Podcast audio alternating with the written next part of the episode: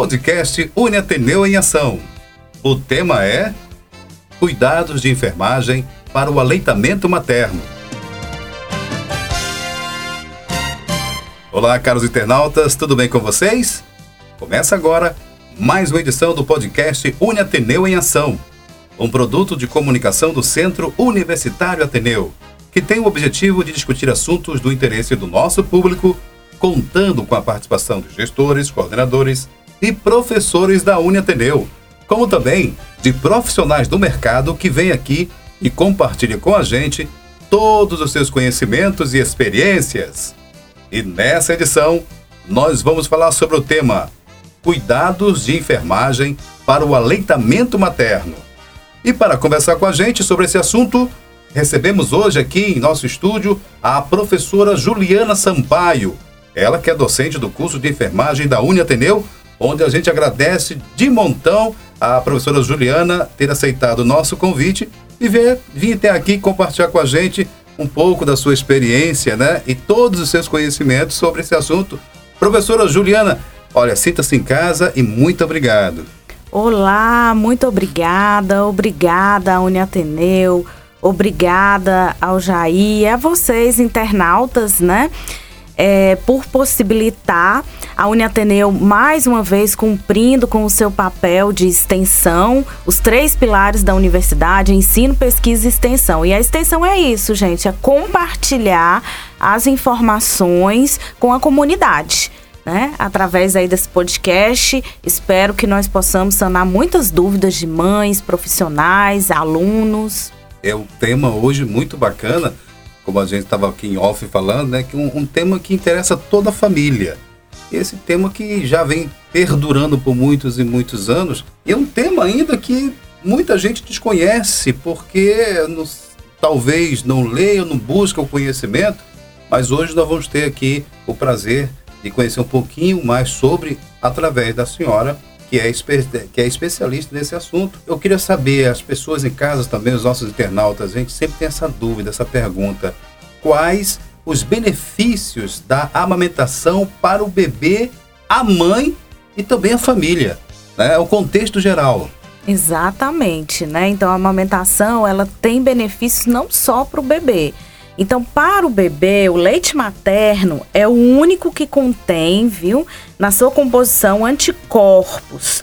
Então ele, todas as vacinas que a mãe tomou, né, a imunidade que a mãe já possui, ele, ela vai passar para o bebê. Ele é passado através do leite. Exatamente. Então o bebê já vai ter ali as primeiros, os primeiros anticorpos, né? Então protege contra doenças como diarreia, infecções respiratórias, infecções de ouvido também, né? Previne asma, diabetes, obesidade também dá segurança para o bebê, né? O ato de amamentar é, dá um aconchego e uma segurança para esse bebê e também ajuda no crescimento e desenvolvimento da criança, crescimento é, da, da, da faringe, né, da boca também. Então é cheio de benefícios para esse bebê. Para a mãe, é, vai fazer com que o útero da mãe, né, o estímulo da amamentação, vai lá na hipófise, que é uma glândula que nós temos aqui no encéfalo, né? Hum. E vai fazer, vai fazer com que essa mãe produza um hormônio chamado ocitocina. E essa ocitocina vai lá no útero da mãe e faz com que o útero volte para o lugar, né, regrida, né, uhum. volte para a cavidade pélvica o mais rápido possível. Olha só que coisa interessante. Me perdoe ter interrompido, professor, porque a gente às vezes não, não sabe a importância. A própria mãe acha que é só para o bebê. Não. A mãe tem uma importância muito grande para o, o bem-estar dela. Porque você como a senhora falou, através da amamentação é produzido o hormônio para ela, vamos dizer assim, que o corpo dela volte ao normal. Volte ao normal, né? E também isso, além de ser um componente estético importante para a mãe, é uma prevenção de hemorragias pós-parto. A terceira causa de morte materna são as hemorragias pós-parto, né? E aí, é, ela oferecendo a mama, dando de mamar para o bebê, ela previne hemorragia pós-parto. Ou um outro benefício para a mãe é que ela também vai ter aí a prevenção de engurgitamento mamário, que depois a gente vai até falar, né, comentar uhum. sobre isso.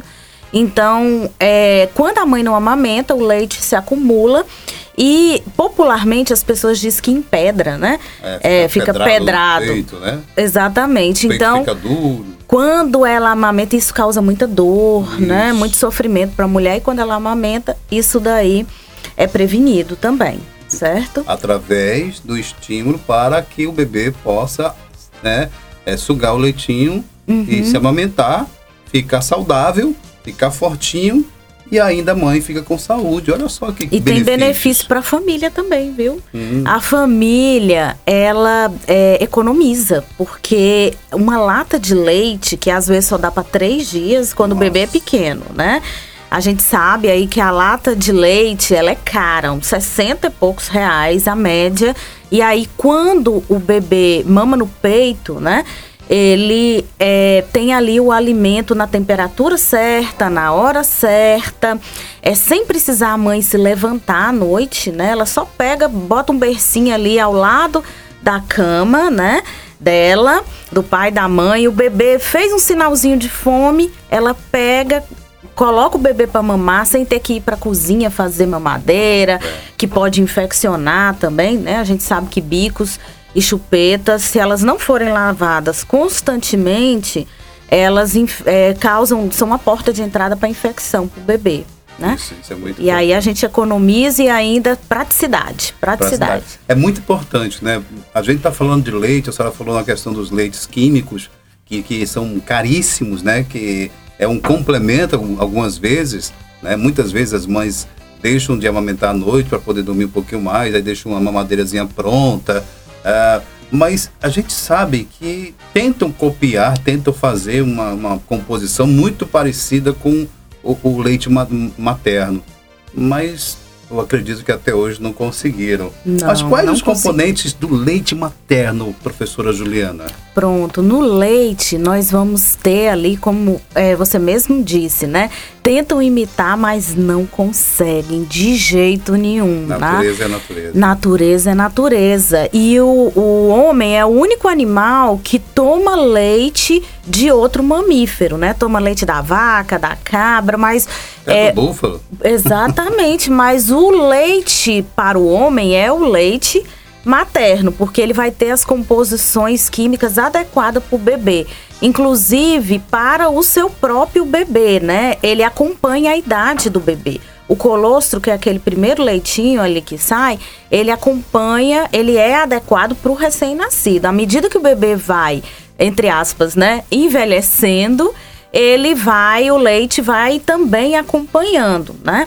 E o que, que nós vamos ter no Olha leite? Que coisa interessante, né, gente? É. Eu não sabia desse. Uhum. Ah, o bebê vai crescendo, vai ficando mais velhinho, vai ficando com dois meses, três meses, quatro meses, seis meses.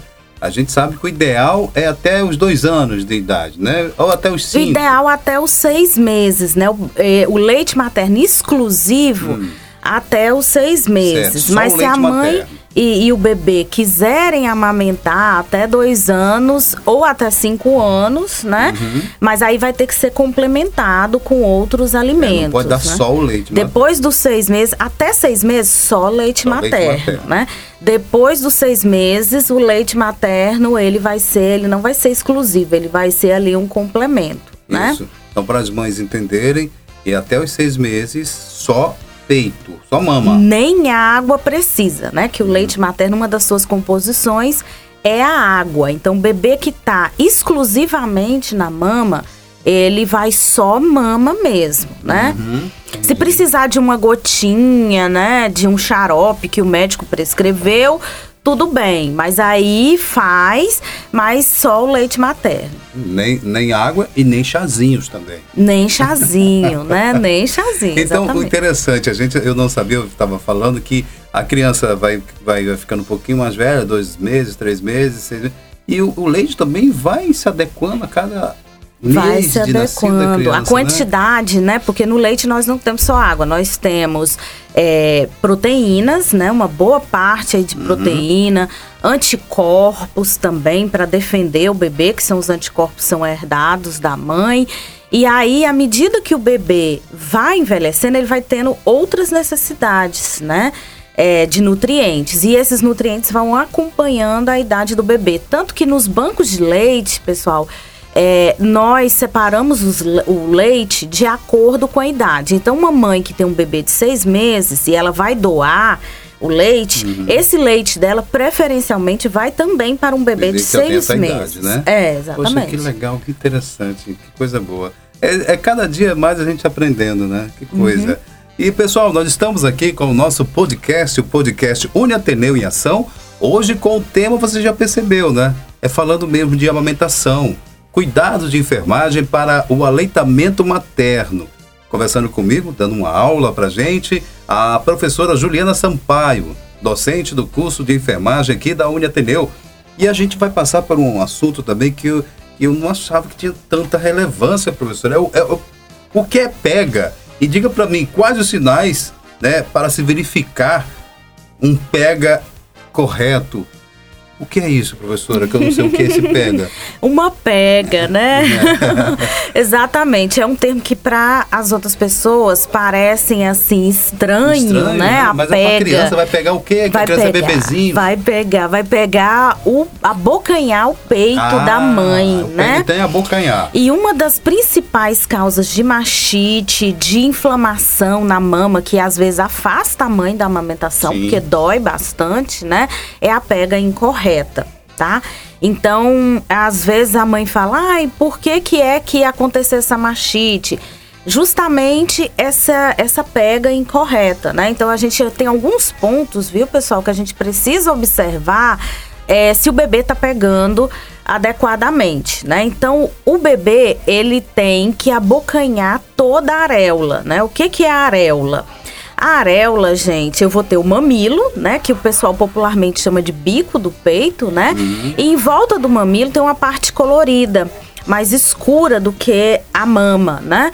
E aí essa região, ela é a areola. E às vezes a mãe pensa que o bebê tem que pegar o bico, o do bico. peito. Não, o bico ele tem que estar tá lá dentro da boca do bebê, acima da língua, quase chegando lá na garganta, né? Eu oriento as mães que elas têm que fazer da mama um sanduíche mesmo e colocar lá dentro da boca do bebê né? Porque se um o bebê um sanduíche da mama e colocar lá dentro da boca do bebê, porque aí você vai garantir que a areola vai ser abocanhada, certo? certo? Então não pode pegar só no bico, né? Tem que pegar ali na areola. Outra coisa que a gente precisa observar, o queixinho do bebê tem que encostar na mama da mãe, na parte inferior da mama da mãe. Hum. Então, o queixinho tem que encostar, né? Pra gente garantir que ele tá pegando bem. A cabecinha do bebê tem que estar tá alinhada com o ombro, né? Porque tem muita mãe que às vezes vai posicionar o bebê vai e o bebê de cabeça para baixo. Exatamente, ele fica pendurado. E quem é que gosta de tomar alguma coisa voltando, né? Se alimentar pendurado, é, não pode, pode, né? Então, a, a cabeça do bebê tem que estar tá alinhado com o ombro, né? A barriga da mãe tem que estar tá voltada para a barriga do bebê, barriga com barriga, né? A gente sempre orienta, cabe, cabecinha alinhada com o ombro, barriga com barriga, para que o bebê também não fique pendurado, né? Ele se sinta confortável ali, né? Que ele se ele. sinta confortável. A cabecinha do bebê vai ficar na curvatura do braço da mãe. Então tem o braço e o antebraço, né? O braço e o antebraço, uhum. eles formam um ângulo, né? Uma curva. Então a cabecinha do bebê tem que ficar nessa curva e a mão da mãe no bumbumzinho do bebê, né? Fazendo isso, a gente consegue, né? Ter uma pega melhor e isso evita realmente do bebê ficar desalinhado e acontecer, né, essa mastigação do bico, do seio, né, do mamilo uhum. e isso fazer com que a mãe realmente tenha mastite e outros problemas, né? É, a senhora falou um pouco aí, né, de toda a maneira que a correta de fazer essa pega com o bebê, observação, e tudo, os alinhamentos. Mas, professora, quais as consequências que, que se, se você não fizer isso correto, essa pega correta, vai causar? Pronto. Primeira consequência, né, como nós já falamos, ferimento, vai né? acontecer um ferimento no mamilo, né? Então a gente chama de fissuras mamárias, né? Então o mamilo vai ficar é, fissurado, às vezes na, em carne viva, como o pessoal chama mesmo, uhum. né? Vai sangrar. É, se a gente observar, o mamilo ele é pequeno.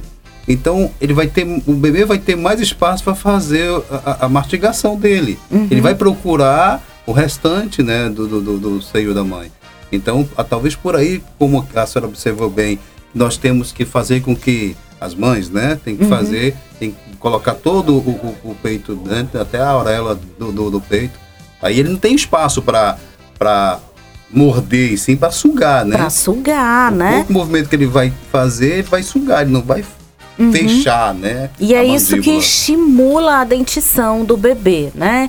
Então, Ao mesmo tempo ele está coçando ali as gengivas dele, né? Exatamente, né? Então, uma das maneiras quando eles começam a aparecer os dentinhos, de acalmá-lo, é justamente dar a mama. Então pode aparecer fissuras mamárias. O bebê que não pega bem também, hum. ele não consegue extrair o leite. Então o leite se acumula na mama da mãe e aí causa um outro problema que é o engurgitamento mamário, né? Porque eu costumo dizer para meus alunos que o leite é uma filinha de leite. O da frente tem que sair para o de trás descer também, hum. né? Então, se o da frente não saiu, o de trás vai ficar engurgitado. E isso, com o tempo, vai provocar um processo inflamatório na mama da, dessa mulher.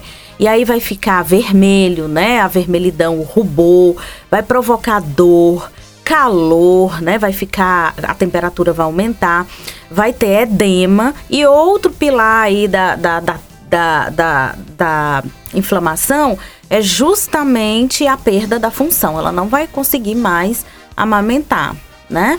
E isso daí provoca até o abandono da amamentação em alguns casos. É que vai causar muita dor e ela acaba se, se esquivando, né? Exatamente. Para não sentir muita dor, né, professora? É. Pessoal, mais uma vez quero lembrar para vocês, esse é o nosso podcast, o podcast da Uniateneu, o podcast Uniateneu em Ação, com esse tema, né? Que é o cuidado de enfermagem para o aleitamento materno. Falando aqui com a gente, dando aula, eu já falei aqui, a, a professora Juliana Sampaio, docente do curso de enfermagem da Uniateneu, onde a gente vai para outra pergunta, que essa é uma pergunta também muito interessante, né? Para as mães, principalmente, para as pessoas, as mães que, que, que que são mães de primeira viagem, e muitas mães que já são segundo, terceiro, mas que não conseguem é, a, a amamentar direito. Onde procurar ajuda para a amamentação, professora? Pronto, né?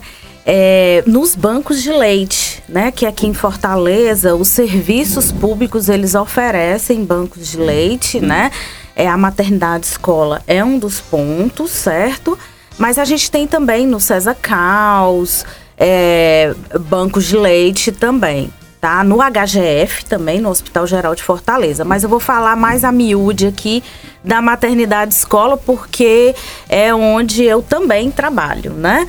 Então, é, o banco de leite da maternidade escola, ele funciona de segunda a sexta-feira, né, de sete da manhã às sete da noite. A gente só pede para não chegar muito assim pertinho das sete da noite, que é quando o pessoal tá indo já se é, embora, né? Uhum. Mas é aberto ao público, é porta aberta. Qualquer pessoa pode chegar lá, qualquer mãe, qualquer bebê, que ele vai ser orientado, né? Como é que de se deve amamentar, certo? É, as orientações para como amamentar e também caso ela não tenha produção de leite vocês também orientam a, a, a fazer uma, uma dieta ou, ou até mesmo doações? Como é que é feito tudo isso? Muito boa essa pergunta, né? Qual o melhor, é, é, qual a melhor maneira, né? Qual o melhor estímulo para se produzir leite? Uhum. É dar de mamar, porque a gente sabe que ali na mama da mulher tem receptores, né? E esses receptores, eles enviam ao cérebro a ordem de produzir prolactina, que é um hormônio que induz as, as glândulas mamárias a produzirem leite. Né? Então, a mulher, ela, é, quando ela amamenta, ela já está produzindo o leite da própria mamada. Então, às vezes, a mulher não produz nada, mas a gente bota o bebê para sugar Porque na hora que ele suga, ele induz, Estimula, né? estimula. Agora, outra coisa que você lembrou, né? O que, é que eu posso fazer também para melhorar a produção de leite? Tomar água, né? Pessoal aí de antigamente dizia: olha como a rapadura. É, é, é um mito, mas que tem um fundinho de verdade. Porque na hora que você come a rapadura, você dá sede. E aí você bebe água, né? então, no mínimo 3 litros de água por dia, sucos, né? Líquidos que vão ajudar na produção de leite. É, tem, tem mulheres que raspam a rapadura e colocam na água e toma, né? Uhum. Pra, pra induzir, pra... Então é uma forma também de tomar água. É. Tomar bastante líquido, né, professor? Isso. Bastante líquido. Mas se quiser sem a rapadura, pode também, porque Também, né? doce. Se, se não tiver demais. rapadura, também serve, né? É, é sim. É melhor até, porque tem algumas mulheres que são até diabéticas, Isso, né? é. Então, o melhor realmente é tomar líquido, né? É o que a gente garante. Pessoal, chegamos ao final de mais uma edição do nosso podcast, o podcast Uni Ateneu em Ação. Nessa edição, conversamos sobre o tema Cuidados de Enfermagem para o Aleitamento Materno. Agradecer a participação da professora Juliana Sampaio, docente do curso de enfermagem da Uni- Ateneu, e também a você, cara internauta, que nos escutou até aqui. Aquele abraço todo especial e até a próxima edição. Professora Juliana, muito obrigado, viu? Ah, sou eu que agradeço. Gosto muito de compartilhar as informações, as orientações para os alunos, para as mulheres, para toda a comunidade, cumprindo sempre o nosso papel de extensão universitária, né? O cuidado que a Uniateneu tem com a comunidade, né? E, então e a forma que a senhora conduziu as respostas aqui, feito por minhas perguntas também, é, foi, foi muito direta e hum, acredito que quem está ouvindo agora compreendeu tudo que a senhora falou e vai cumprir a risca, viu? Parabéns, Ah. parabéns. Que bom. O podcast Uni Ateneu é uma realização do Centro Universitário Ateneu. Apresentação: Felipe Dona. Produção: Jair Melo.